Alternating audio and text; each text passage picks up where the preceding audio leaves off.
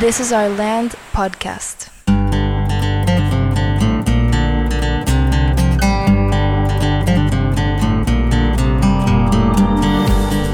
Esto es This is Our Land podcast. Estamos en el episodio 7. Hola Alejandro, Hola, ¿cómo te fue en la semana? muy bien, todo en orden. En el episodio pasado estábamos llegando a las independencias y las revoluciones, o bueno, en cuanto a revoluciones, realmente estamos hablando de la revolución en Francia, que pasa en medio de la independencia de Estados Unidos y la independencia de México y otros países en el continente. Sí, así es. Todo como consecuencia de la ilustración y principalmente de estas cuatro personas que tú mencionaste en el episodio pasado que provocaron como un efecto dominó, se puede decir, Sí, con sus ideas y sus pensamientos que, como bien explicaste, fueron construyendo sus ideas sobre las ideas de otros para llegar a, pues, a un concepto que hoy en día básicamente es como somos gobernados tanto aquí como en Estados Unidos, como en muchos países en, en Europa. sí, Y yo tenía pensado que en este episodio pudiéramos a lo mejor platicar un poquito más sobre la revolución en Francia en 1789, siendo una de las revoluciones más famosas en la historia. sí. Creo que es importante retomar las ideas de Locke, Montesquieu y Rousseau, y bueno, y Voltaire también sobre esta nueva forma de organizarnos como sociedad. No me recuerdo si hablamos de los contractualistas, No, Bueno, es este grupo conformado por estos que acabamos de platicar, que ellos básicamente estaban muy de acuerdo y proponían un contrato social que debía haber entre el pueblo y el, y el gobierno. ¿no? sí, el que mencionaste, el contrato social de Rousseau. Exactamente, que también lo apoyaban ellos. Y básicamente la gran pre- hay dos grandes preguntas. Uno es cómo se debería de constituir ese, ese gobierno o esa sociedad.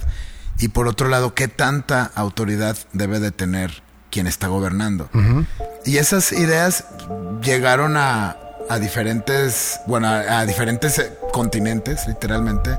Es- las ideas de Locke específicamente tuvieron mucho que ver en las ideas de Thomas Jefferson, que son parte de la Declaración de Independencia de Estados Unidos. Por ejemplo, John Locke hablaba de los tres derechos naturales del ser humano, el derecho a la libertad, a la vida y a la propiedad, que son muy similares a los que están en la Declaración de Independencia de Estados Unidos, la libertad, el derecho a la libertad, el derecho a la vida y el derecho a perseguir la felicidad. Y eso de alguna manera es, eh, todavía tiene que ver con, eh, con la Constitución mexicana. Y eso inspiró a grandes personajes como Hidalgo, también filósofo, a Thomas Jefferson, Thomas Paine en Estados Unidos, y en Francia a, a Robespierre, donde están viviendo una crisis muy profunda en diferentes aspectos, eh, ideológicos por un lado, económicos sobre todo. Había una inflación muy, muy, muy alta. La gente, pues básicamente trabajaba todo el tiempo para medio sobrevivir. Y por otro lado tienes a la monarquía con Luis XVI y María Antonieta, pues viviendo una vida muy alejada de la realidad. ¿no? De lujo. de lujos.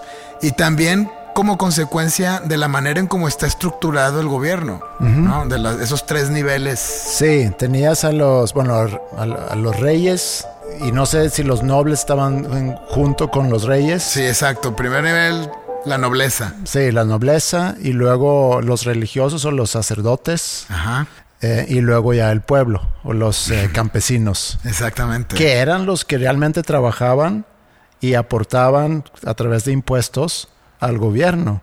Sí, y eso es donde se vuelve, pues, muy cuestionable. Sí. Porque, ¿cómo puede ser que los más ricos, en las dos primeras clases, digamos, ellos no pagan impuestos? Todo lo hace la tercera, el pueblo, y en la representación en el, en, eh, en el gobierno de- del, del pueblo es solamente del 3%. O sea, lo que ellos opinen realmente no es relevante. Y todo esto termina derivando en, en este descontento termina derivando en una en un levantamiento del pueblo que después de la toma de la Bastilla termina en la, en la firma de la Declaración de los Derechos Humanos Universales. Como nota nada más, la Bastilla es... Literalmente, más que, más que, lo, que lo que era la Bastilla, que era una fortaleza, era una cárcel, se usaba como cárcel, originalmente era una cárcel para los ricos. Lo, importante aquí es que la gente va y, y, entra a la Bastilla porque ahí almacenaban pólvora. Mm. Pero más que el hecho de que hubiera pólvora o de lo que significa es la, más bien el significado del pueblo tomando una fortaleza es como un simbolismo como muy fuerte. Y la toma de la Bastilla es el 14 de julio en 1789 y por eso se celebra el Día Nacional eh, ese día en Francia. Sí. Así como 4 de julio se celebra la independencia de Estados Unidos, porque estamos hablando de independencias y revoluciones, y el 16 de septiembre aquí en México la independencia de España. Exacto. Muy bien, pero bueno, estamos hablando de las consecuencias de esa toma y la, y la, y la revolución francesa a muy corto plazo. Claro que no se acaba con la toma de la Bastilla. esta es una guerra que dura mucho tiempo. No terminan de eliminar a, los, a, los, a los monarcas, aunque sí tratan de huir, inclusive a Austria, y los regresan, los ejecutan con la guillotina. Eh, que ese es, un, ese es un tema interesante, pensando en que no habían las, las reglas, que, las leyes que tenemos ahora, ¿no? Era como demasiado brutal. Inclusive hablan de cuando toman la Bastilla, todos los guardias los decapitan, cuelgan las cabezas en estacas y van marchando de regreso de la Bastilla al lado del carruaje de Luis XVI hacia París. Ya una vez en París firman la Declaración de los Derechos Humanos Universales. Y es curioso porque realmente empieza lo que llaman la época del terror, donde con la guillotina empiezan a combatir a todo aquel que se oponga a estas ideas revolucionarias. O sea, todavía, a pesar de los derechos, del derecho a la vida, del derecho a la libertad y a la propiedad, algo similar a lo que había pasado en Estados Unidos una década antes, firmando la Declaración de Independencia en un, en un Estados Unidos lleno de esclavos. Como que hay una... Una paradoja. Exacto. Pero algo interesante es esto, retomando la idea de, Jefferson, de esa búsqueda de la felicidad, el derecho a ser feliz, que Locke llamaba el derecho a la propiedad. Sí, o sea, había avances, había cambios positivos, pero todavía estaban muy lejos de ser, todavía están quizá, o estamos, lejos de ser una sociedad perfecta donde se respetan los derechos de cada quien, donde cada quien tiene esa libertad eh, de buscar su felicidad. Y muchas veces, porque eso de la felicidad, quedarnos ahí un, un momento, porque es algo que tú y yo también hemos platicado mucho. Me toca ver un poco de ese tema en la próxima semana, cuando vemos el concepto del eudemonismo, que decía que esa búsqueda de la felicidad una de las herramientas que tenemos es nuestra razón, a diferencia de, todos los demás seres. Sí. Pero pensando en la felicidad y el derecho a la felicidad, y creo que tú estás de acuerdo con eso, es muy fácil desearle felicidad a otra persona. Sí. Como papá puedes decir es que lo único que yo quiero es que mis hijos sean felices. Que yo pienso que es, es mucha carga darle a tu hijo. Decir, lo único que quiero es que seas feliz. Siendo que la felicidad no es algo permanente. No es un estado permanente de estar feliz. Claro. La felicidad es algo que te puede llegar en momentos. Sí. Y relacionándolo con lo que decía Sócrates y lo que nosotros también estamos haciendo cada día en la escuela es fomentar el uso de tu razón y de pensar las cosas y darte cuenta que al usar tu razón, al pensar, al reflexionar, tienes la oportunidad de conocer más sobre quién eres tú. Y obviamente que cuando tienes 16 años, ni siquiera andas en búsqueda de, de lo que te vas a dedicar. Yo creo que te sientes seguramente como que en una transición. Saliste de secundaria, entraste a prepa y estoy en transición para lo que sigue. Sí, Y no sé qué es lo que sigue. exacto. Lo bueno es que te- tienes tres años para estar pensando en eso. Y eso es lo que queremos, obviamente, provocar. Es que empieces a pensar en eso. Y tienes que partir de, quién eres tú. Y regresando a la ilustración y regresando a la independencia y a la, a la, a la declaración, a las declaraciones que, que mencionas, tanto la de Estados Unidos como la Declaración de Derechos Humanos, como consecuencia de la revolución en Francia, es un inicio de algo. Sí. Digo, todavía están, conceptualmente tienen la idea, pero siguen en un sistema que carga mucha historia de tener esclavos, de decapitar a quien no está de acuerdo con lo que dices, y poco a poco se va iniciando este proceso para, para cambiar. Sí, al menos hay una conciencia y esa conciencia ya llegó a, a ponerla por escrito. Ya podemos estar de acuerdo que todos tenemos esos tres derechos. Ahora que ahora es lo, lo que sigue es lo, lo difícil, que es cómo lo implementamos. Sí. Creo yo que el, el- el concepto de felicidad eh, es un concepto muy difícil de entender, porque lo vemos en campañas de publicidad, lo vemos en la declaración de la independencia, lo vemos de diferentes formas y es, como, eh, como decías, la idea es casi que la meta de vivir es ser feliz.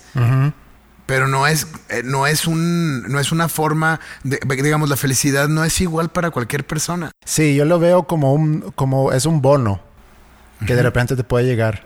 Sí, esa es, es muy buena, muy buena analogía. Es, es como algo que sucede de repente y cuando sucede, agradecelo Y vívelo. y vívelo y aprovecha de ese momento. Exacto.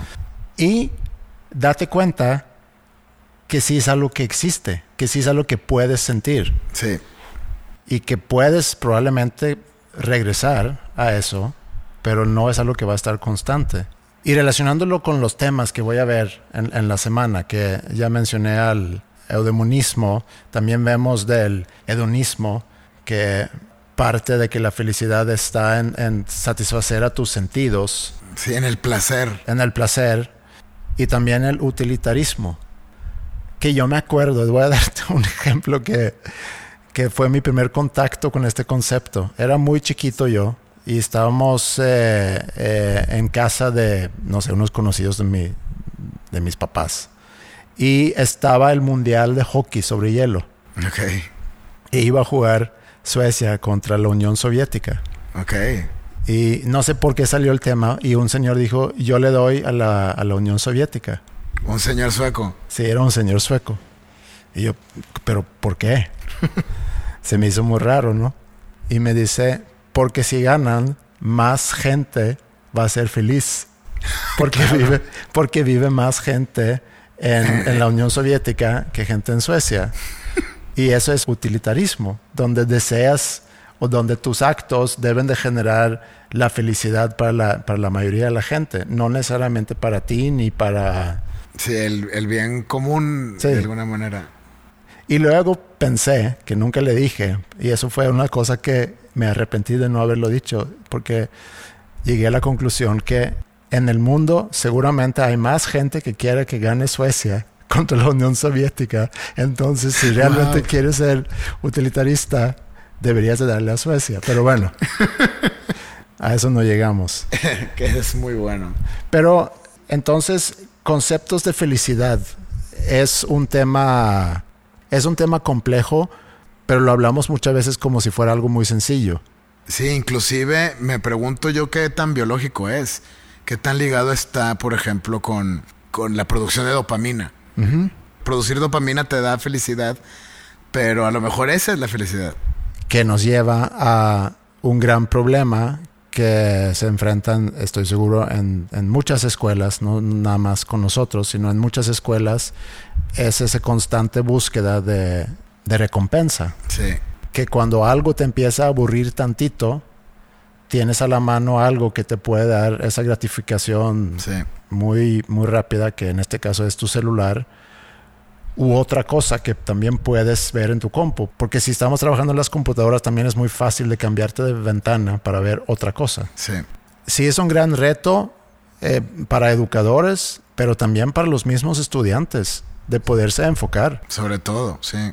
y entender que siempre va a haber alguien o algo que te está llamando la atención para desviarte de lo que, de lo que estás haciendo. Sí. Yo lo vivo también. Claro. Lo hemos platicado. Yo puedo estar viendo una serie, una película y siento que se alenta un poco el contenido y agarro mi celular para ver otra cosa. Sí. Y si yo lo hago, ¿cómo no lo va a hacer alguien que nació con esa tecnología? Claro. Para entonces tratar de resumir este episodio, porque así a primera vista puede parecer que fuimos de una cosa a otra, pero partimos de los pensadores de la ilustración, que gracias a su cuestionamiento hacia el sistema actual provocan, bueno, a corto plazo, a muy corto plazo, porque estamos hablando de un periodo de 30 años, eh, una revolución y dos independencias. La independencia en Estados Unidos en 1776, la revolución en Francia en 1789 y luego la independencia de México en 1810. Y luego como cascada todos los demás países de, Exacto. de Sudamérica. Y específicamente en ciertas declaraciones. La Declaración de Derechos Humanos como consecuencia de la Revolución Francesa Firmada después de la toma de la Bastilla. y antes de, 13 años antes, eh, la Declaración de Independencia de Estados Unidos, donde Jefferson construye sobre los tres derechos principales que había enunciado eh, John Locke, Ajá. de el derecho a la libertad, el derecho a, a la propiedad y el derecho a, A la vida. a la vida. Aunque Jefferson cambia la propiedad por el derecho a perseguir la felicidad. Y eso nos llevó a platicar sobre la felicidad Ajá. y cómo hoy en día podemos hablar con cierta facilidad sobre, sobre la felicidad y, y tenemos esa idea que eso es el fin de la vida, es ser felices. Sí. Y yo creo que tenemos que darnos cuenta que la vida contiene mucho más que eso. Inclusive el vivir obstáculos, el vivir sufrimiento, es algo importante para la vida. Claro, tal vez es, es más importante porque eso te hace más fuerte, te hace cuestionar, te hace eh, aprender, básicamente. Sí. Y yo creo que a lo mejor así podemos resumir este episodio 7. Me parece. Y nos escuchamos en la próxima semana. Muy bien.